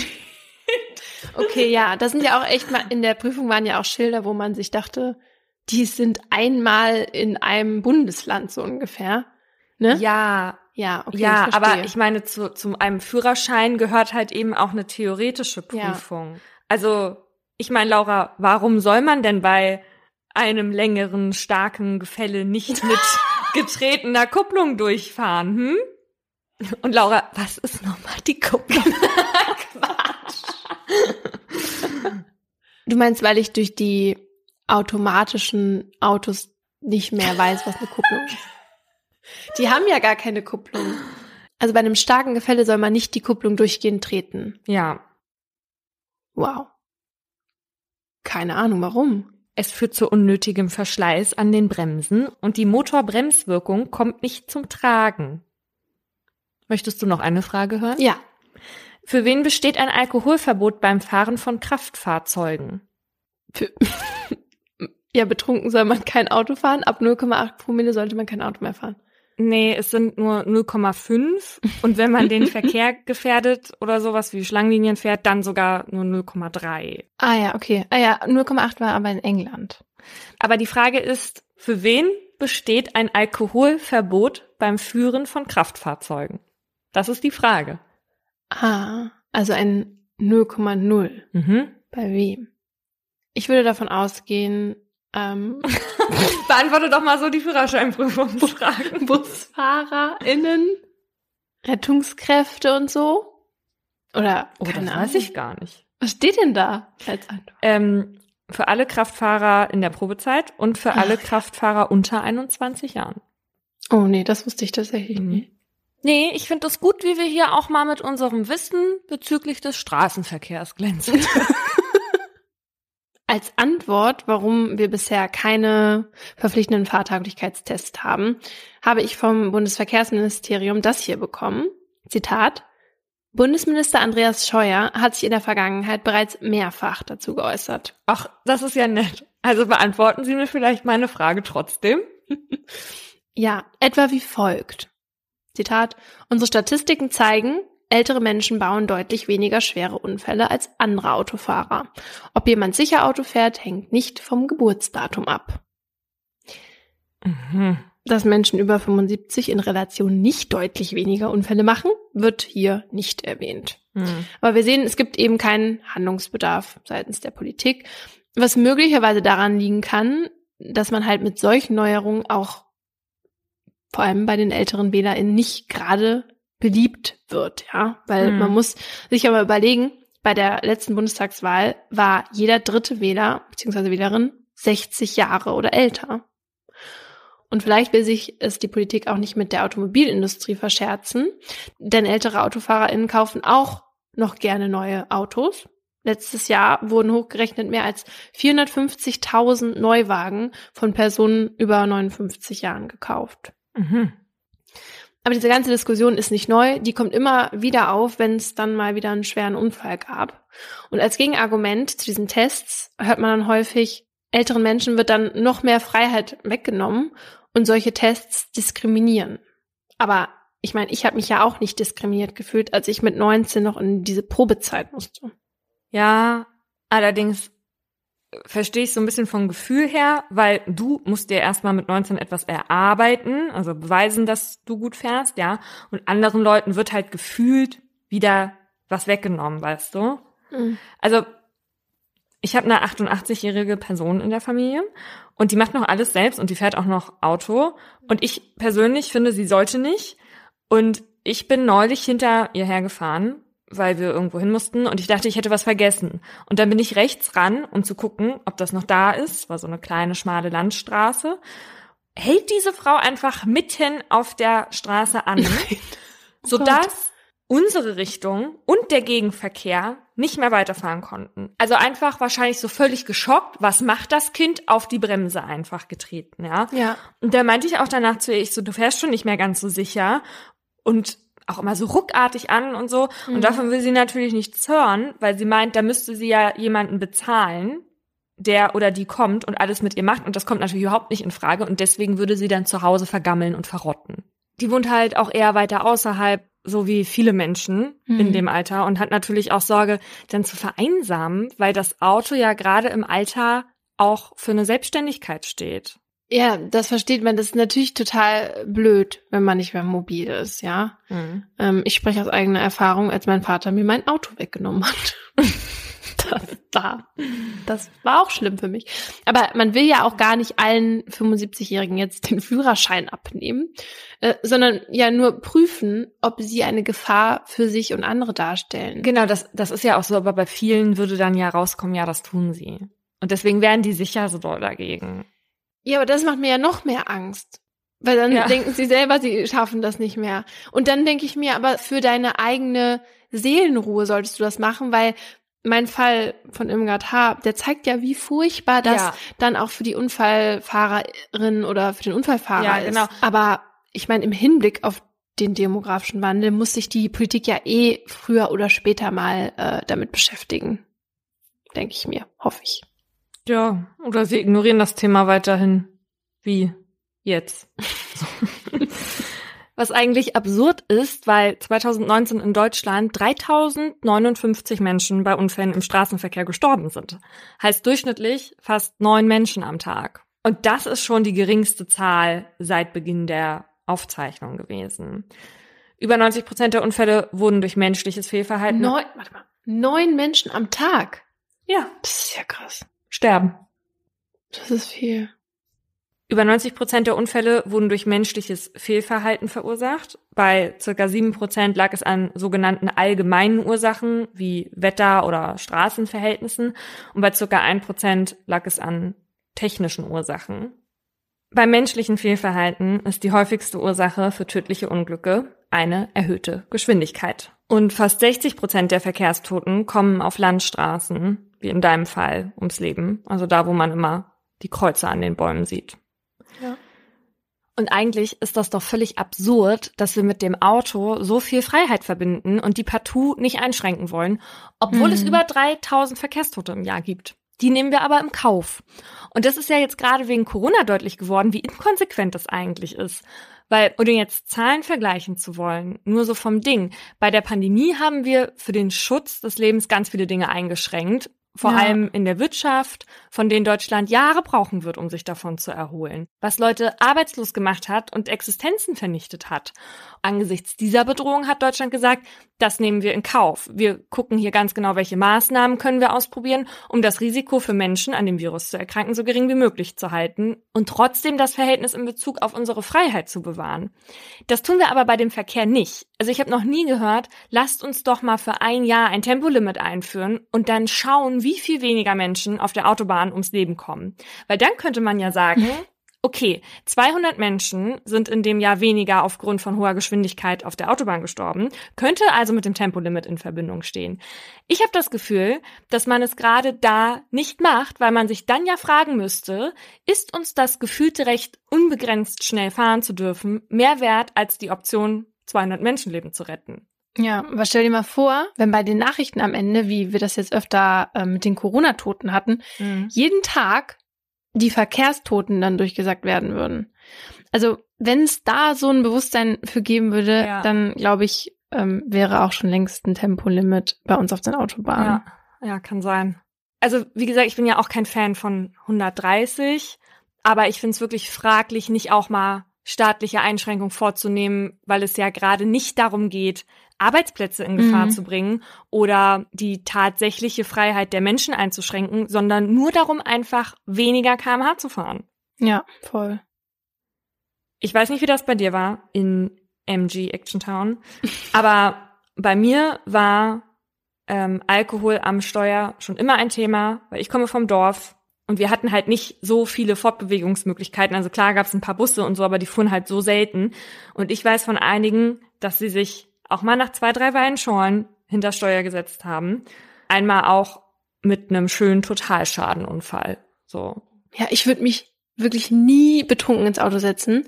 Ich habe ich hab schon so Angst davor, einen Unfall zu bauen oder überhaupt Angst zu fahren, wenn es dunkel ist und ich nüchtern bin. Also da habe ich schon Angst. Super. Aber als Teenager habe ich mich in, die Action Town auch mal bei jemandem ins Auto gesetzt, der betrunken war. Und damals, es war im Winter, also es hat gefroren und wir sind dann von einer Seitenstraße auf eine Kreuzung zugefahren. Und der Fahrer war relativ schnell, also ich würde sagen auch schneller als was eigentlich erlaubt war. Hat dann ja gebremst, aber weil so viel Eis auf der Straße war, also ist das Auto erst mitten auf der Kreuzung zum Stehen gekommen. Ah, ah. Also wenn da ein anderes Auto ganz normal gefahren wäre, dann hätten wir einen krassen Unfall gebaut und wir, wir wären ja dem Auto voll rein in die Seite. Mhm. Und da habe ich, also da habe ich das erste Mal ja das gemerkt, was das bedeutet, ähm, wenn man betrunken ist, wie man sich da vielleicht anders verhält als sonst, Mhm. weil er ist sonst so nicht gefahren. Mhm. Und ähm, ja, seitdem bin ich echt vorsichtig, wie, bei wem ich da einsteige. Ja, und das Problem ist ja, dass man in der Situation immer denkt, dass man alles noch kontrollieren kann. Mhm. Ne? Ähm, ich habe mal eine Reportage gemacht und da so einen Test gemacht. Und das war auf einer Teststrecke. Also es waren Rettungskräfte anwesend, ein Arzt war da, der die Situation überwacht hat. Es war alles unter Kontrolle, keine Autobahn oder so. Und ich bin diese Teststrecke mit Hindernissen gefahren. Und dann musste ich so einparken, Aquaplaning gab's da und Slalom musste ich fahren. Und ich hatte so eine Brille auf, die Rückschlüsse auf meine Reaktionszeit zugelassen hat. Und dann haben sie mir Gras aus Amsterdam gegeben und das rauchen lassen. Und das war so ein Zeug, was dich halt eher so hochgepusht hat. Ne? Mhm. Und dann musste ich die Strecke nochmal fahren. Und mal abgesehen davon, dass ich dachte, ich mache mir in die Hose vor Lachen, hat das in dem Moment total Spaß gemacht, diese Strecke zu fahren. Und ich habe mich so sicher gefühlt wie eine Rennfahrerin. Und am Ende kam auch beim Ergebnis raus, ja, ich bin viel schneller gefahren.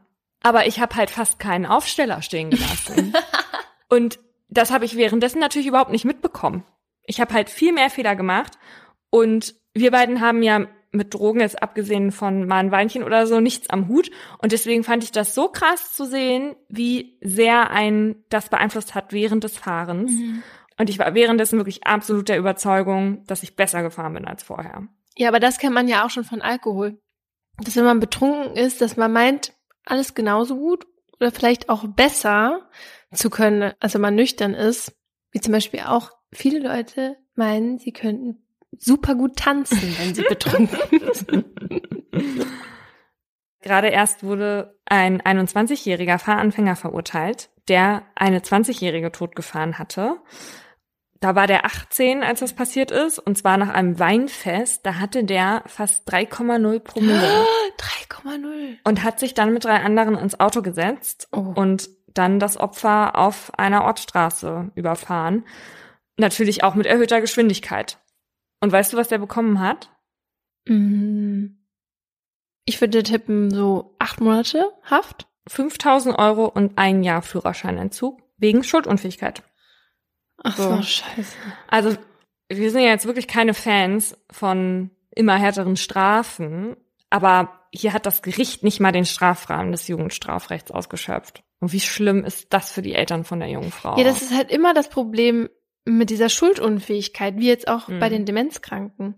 Aber bei deiner Grasfahrt hattest du ja auch ein super sicheres Gefühl. Also du wärst dir wahrscheinlich sicher gewesen, niemanden zu verletzen. Aber ich denke mir halt, als erwachsener Mensch weiß ich das halt vorher. Ich weiß, dass Drogen einen in so einen Zustand versetzen. Mhm. Und deswegen setzt man sich dann auch nicht hinters Steuer. Ja, das Problem ist die Entscheidung, dich hinter Steuer zu setzen, die triffst du ja meistens in diesem ist Zustand. Halt, ja, So. das ist die Krux. Ja. Ja, und in Bezug darauf finde ich unser Rechtssystem halt auch irgendwie schwierig. Also jetzt nur in Bezug darauf, aber das fiel halt in diesem Fall sogar dem Richter schwer, das Urteil zu sprechen. Der sagt an die Eltern gewandt, Das Urteil fällt mir unsagbar schwer. Als Vater der jungen Frau könnte ich nicht oder nur schwer mit dieser Entscheidung leben. Mhm. Es gibt Urteile, die man als Richter sein Leben lang im Rucksack mit sich herumträgt. Und dieses Urteil ist eins davon. Die Staatsanwaltschaft hat jetzt Berufung gegen das Urteil des Amtsgerichts eingelegt und deswegen ist das Urteil noch nicht rechtskräftig. Ja. Ein Fall, bei dem ebenfalls ein unbeteiligter Mensch ums Leben gekommen ist, ist der Fall der Kudammraser den wir hier auch schon mal in Folge 5 besprochen haben.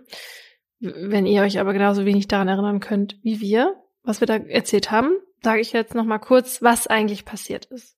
Also in der Nacht zum 1. Februar 2016 verabredeten sich die zwei jungen Männer, Hamdi H. und Marvin N., spontan an einer Ampel am Berliner Kurfürstendamm zu einem Rennen. Also wer als erstes am KDW ankommt. Und bei diesem Autorennen rasten die zwei mit teilweise 160 kmh über diese dreieinhalb Kilometer lange Strecke und ignorierten dabei auch mehrere rote Ampeln. An der letzten Kreuzung kam dann ein Jeep aus einer Seitenstraße gefahren, dem dann der Hamdi H. nicht mehr ausweichen konnte.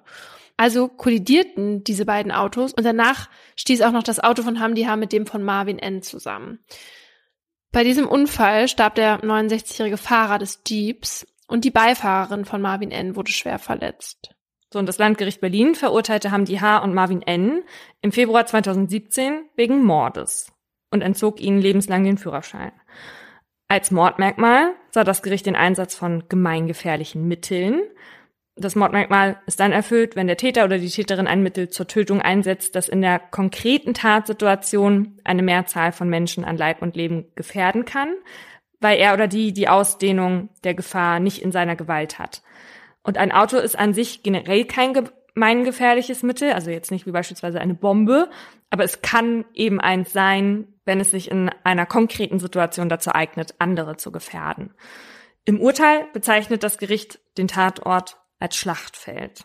Ja, und das macht ja auch alles total Sinn. Ich meine, man muss ja sich auch einfach nur mal klar machen, zu was für einer Waffe ein Auto werden mhm. kann. Das Auto an sich ist ja auch super schwer. Also durchschnittlich wiegt heute ein Auto 1400 Kilo. Und wenn man da bremst, dann bleibt man ja auch nicht direkt stehen. Mhm. Also wenn man beispielsweise 100 auf der Landstraße fährt und man sieht jetzt in 50 Meter Entfernung plötzlich ein Mensch auf der Straße stehen, dann würde man trotz direkter Vollbremsung immer noch mit 64 kmh auf diesen Menschen aufprallen. Mhm. Und in mehr als der Hälfte solcher Fälle stirbt dann die Person auch, wie das ja auch bei Emi war. Der war mhm. ja auch mhm. mit ungefähr 60 dann noch unterwegs. Aber auch schon bei 30 kmh beim Aufprall stirbt bereits jeder zehnte Mensch. Mhm. Und 30 ist ja wirklich gefühlt lahm. Ja, ja. Also man kann auf jeden Fall generell sagen, dass ein Auto als gemeingefährliches Mittel gelten kann, ja. Das Landgericht Berlin bezieht sich da übrigens auch auf einen Fall einer Geisterfahrt. Dort hatte der Täter sein unbeleuchtetes Fahrzeug nachts in Suizidabsicht in Gegenrichtung auf eine Autobahn gelenkt und mhm. den Tod der Insassen eines in 500 Meter Entfernung entgegenkommenden Autos billigend in Kauf genommen. In dem Auto saßen sechs Menschen, wovon drei dann bei der Kollision starben, oh während die drei anderen schwer verletzt wurden. Und der Bundesgerichtshof hat in diesem Zusammenhang angeführt, dass es für den Angeklagten nicht beherrschbar gewesen sei, welche und wie viele Personen durch das von ihm mit mindestens 117 kmh in den Gegenverkehr gelenkte Fahrzeug gefährdet, verletzt ja. und getötet werden konnten. Ja, das kann man ja auch gar nicht. Wenn er fährt man weiß ja gar nicht, wie viele, wie viele Fahrzeuge und wie viele Menschen dann ähm, gerade auf der Strecke sind und wie die einzeln reagieren, ja, dass ja, vielleicht noch eine Massenkarambolage entsteht oder so. Genau, ja. Und deswegen ist dieses Urteil von dieser Geisterfahrt auch nicht so umstritten, wie beispielsweise das der Kudammraser. Hm. Im März 2018 hob der BGH das Urteil der Kudammraser nämlich wegen in mehrfacher Hinsicht durchgreifender sachlich-rechtlicher Mängel wieder auf. Also der BGH hat dem Landgericht das Urteil ordentlich um die Ohren gehauen. Ja. Unter anderem deswegen, weil das Landgericht Berlin die Eigengefährdung von Hamdi H. und Marvin N. nicht genügend berücksichtigt habe. Da haben wir es wieder. Denn die könnte, wie wir aus dem Fall von Emi wissen, ein Indiz gegen einen Tötungsvorsatz sein. Außerdem war der BGH der Ansicht, dass der Tötungsvorsatz auch deswegen nicht gegeben sei, weil das Landgericht in seinem Urteil ausführte, dass die beiden spätestens auf Höhe der Kreuzung Tauentzienstraße, Nürnberger Straße den Tod eines anderen Verkehrsteilnehmers als möglich erkannten und billigend in Kauf nahm. Also es war die Kreuze, bevor dieser Unfall passierte. Mhm. Auf dieser Höhe wären die Täter gar nicht mehr reaktionsfähig gewesen und hätten den Unfall auch nicht mehr verhindern können. Und der Vorsatz muss aber zum Zeitpunkt der Tatbegehung vorliegen und nicht erst dann, wenn der Unfall nicht mehr zu verhindern ist. Ansonsten ist das nämlich ein sogenannter Dolus subsequens, was so viel bedeutet wie nachträglicher Vorsatz und damit rechtlich irrelevant. Außerdem merkte der BGH auch noch an, dass es nicht reichen würde, sich gemeinsam für ein Rennen zu verabreden, um von einer Mittäterschaft von N auszugehen. Der wurde ja auch wegen Mordes dann verurteilt, obwohl er ja gar nicht derjenige war, der in den Jeep geknallt war. Ja, aber ohne diesen Marvin N wäre der Unfall auch nicht passiert, weil ohne ihn wäre der andere haben die Haar nicht gerast. Mhm. Und daher müsste doch eigentlich, müsste der auch zumindest Mitschuld am Tod des Opfers haben, oder? Ja, also so ähnlich sieht das das Landgericht Berlin ja auch. Und das geht nämlich davon aus, dass Hamdi H. gar nicht weitergefahren wäre, wenn Marvin N. irgendwann mal gebremst hätte. Also dass die beiden Fahrten ganz eng miteinander verbunden waren. Und der BGH sagt aber in der ersten Revision, dass die Ausführung des Landgerichts nicht gereicht hat. Also, dass es zwar angeführt hat, dass die beiden sich bei der Ampel verabredet haben, aber es nicht genug ausgeführt hat, dass es auch einen gemeinsamen Tatentschluss bei dem eigentlichen Rennen dann gab. Ja.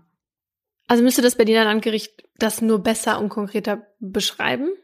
Also es zumindest besser begründen, weil, also der BGH hat jetzt nicht gesagt, dass eine Mittäterschaft von dem Marvin N. ausgeschlossen ist. Ja. Mhm.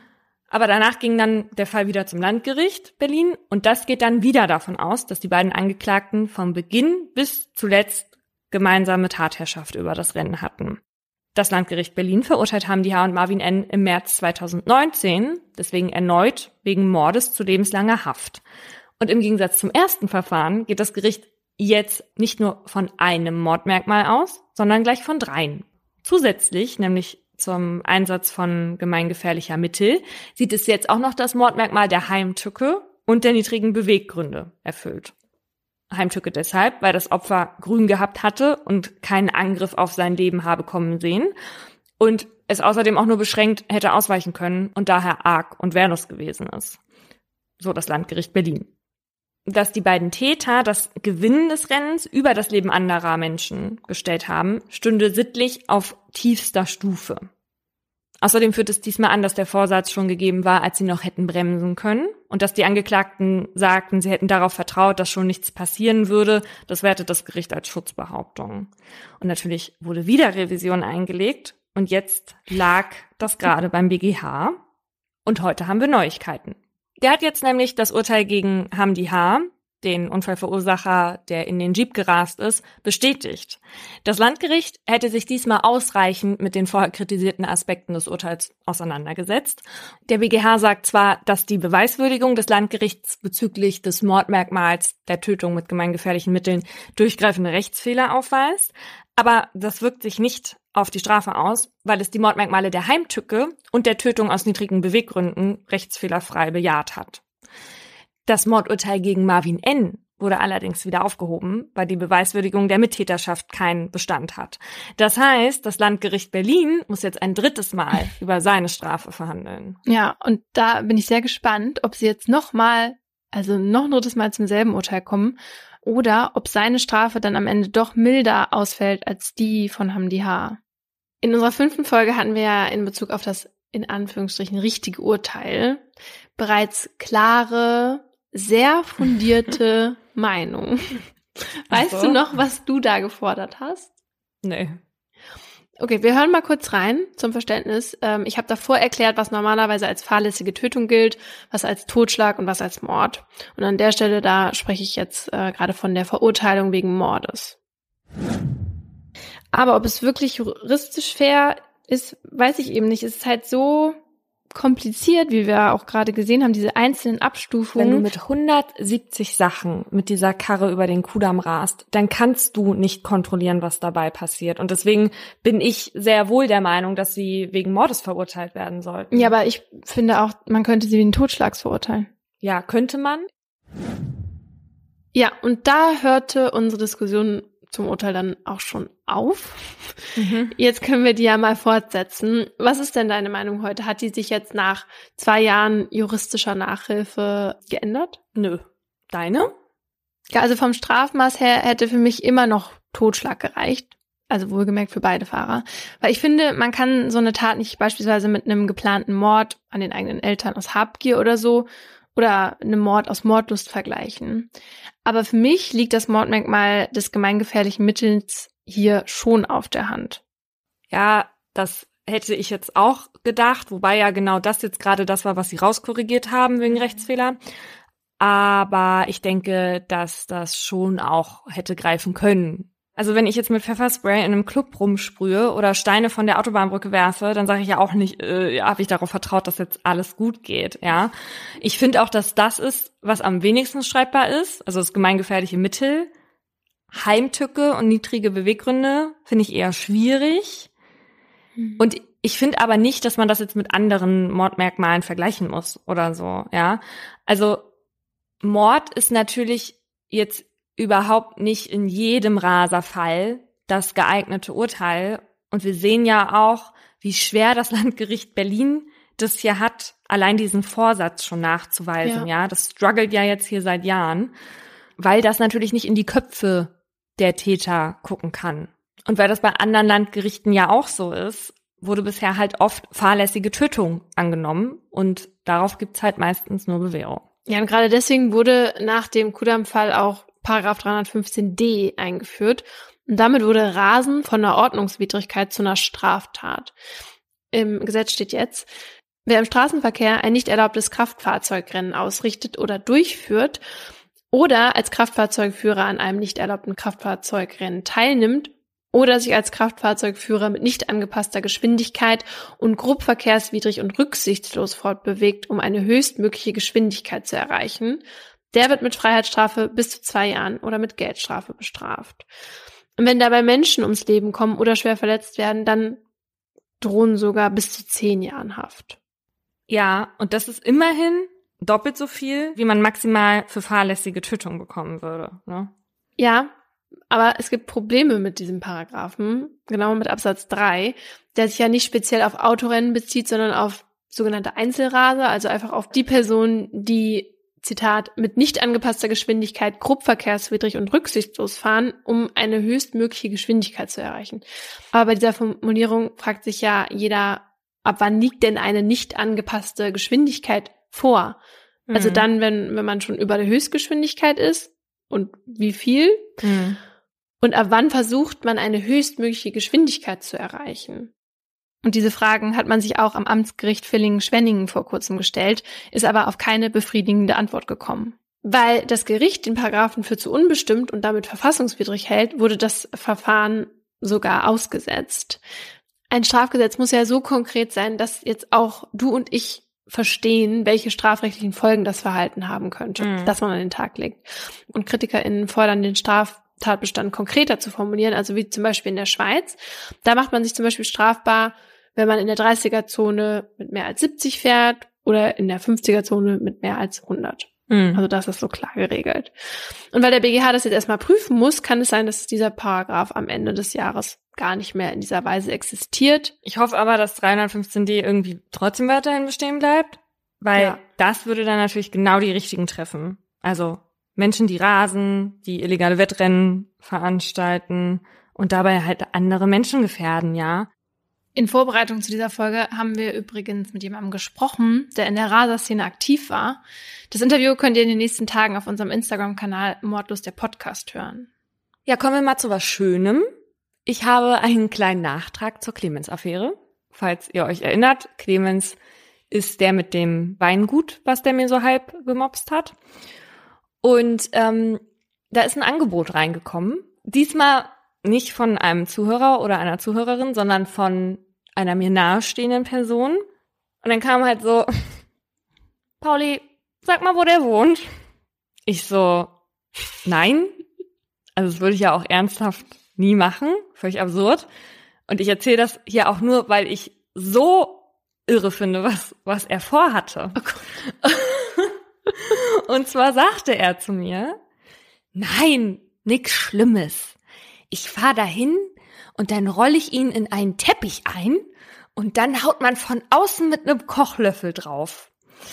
Und dann mein, ich, ich so, ich so, warum? Und dann meinte er, durch den Teppich würde sich halt die Energie und diese Schlagkraft ah. breitflächiger verteilen und dann würde er keine Hämatome davon tragen. Das ist ja eine kriminelle Energie, die da Ja, allerdings. Und das Ding ist aber, also mal abgesehen davon, dass es wirklich nicht zur Debatte steht, würde, also so wirklich nicht, würde es mich total interessieren, ob das stimmt, weil ich habe das natürlich gegoogelt und ich habe, also dazu habe ich halt nichts gefunden, nur olle Teppichangebote oder ein Teppichklopfer oder so, aber nicht nicht das. Und jetzt möchtest du unsere ZuhörerInnen fragen, ob die das ähm, bestätigen können, ohne dass ich jetzt den Eindruck erwecke, dass das eine Option ist. Ich wiederhole mich. Das steht überhaupt nicht zur Debatte. Ich habe übrigens heute mit Clemens telefoniert. Laura war dabei. Ich habe nicht vor, diesem Mann Schaden zuzufügen. Ich krieg nämlich noch was von dem. Und ihr sollt auch nicht das ausprobieren jetzt nur, um uns das zu sagen. Doch. Ey, tatsächlich habe ich ja letzte Woche einen neuen Teppich bekommen und ich finde, dass du würdest dich da sehr gut drin machen jetzt. Genau, ich räume mich jetzt da mal ein. Das war ein Podcast von Funk. Im folgenden Trailer für den Podcast Justitias Wille geht es um Depression und Suizid. Bitte achtet auf euch, wenn ihr reinhört. Ein Flügel der großen französischen Fenster steht offen und gewährt einen Blick in den großen Garten. Von draußen dringt warme Luft in das bescheiden eingerichtete kleine Hotelzimmer. Sie kniet auf dem Einzelbett, faltet die Hände und richtet den Blick gen Himmel. Danach setzt der Mann, der bei ihr ist, ihr die Nadel und schließt den Zugang an. Lieber Gott, nimm mich zu dir, sagt sie und öffnet das Ventil. Dann bahnt sich die tödliche Flüssigkeit ihren Weg in ihre Vene. Die beiden haben sich heute zum Sterben verabredet. Sie wollte, dass er ihr dabei hilft, sich von ihrem jahrelangen Leid zu befreien. Wenige Augenblicke später schläft sie ein. Nach ein paar Minuten setzt ihre Atmung aus, danach hört ihr Herz aufzuschlagen. An diesem Tag ist der Mann sich sicher, das Richtige getan zu haben. Doch jetzt steht der pensionierte Arzt vor Gericht. Die Staatsanwaltschaft sagt, was er getan hat, war ein Verbrechen. Denn die Frau war schwer depressiv und ihr Sterbewunsch habe nicht auf ihrem freien Willen beruht. Er hätte ihr also nicht helfen dürfen. Die Frage, die jetzt vor Gericht geklärt werden muss, verhalf der Mediziner einer verzweifelten Frau rechtmäßig zum Suizid? Oder hat er sie, zumindest rechtlich gesehen, getötet? Wir sind Laura Wohlers und Paulina Kraser. In den nächsten Wochen werden wir in unserem neuen Podcast Justitias Wille den Prozess begleiten. Ein Prozess, dessen Ausgang wegweisend für ähnlich gelagerte Fälle sein könnte. Und wir werden uns dem kontrovers diskutierten Thema Sterbehilfe widmen. Wie wollen wir als Gesellschaft mit denen umgehen, die sterben wollen? Wann müssen wir akzeptieren, dass Menschen ihr Leben als nicht mehr lebenswert betrachten? Und sollte man bei der Suizidhilfe einen Unterschied zwischen psychisch und körperlich Erkrankten machen? Darum geht's in der ersten Staffel von Justitias Wille. Leben in der Waagschale.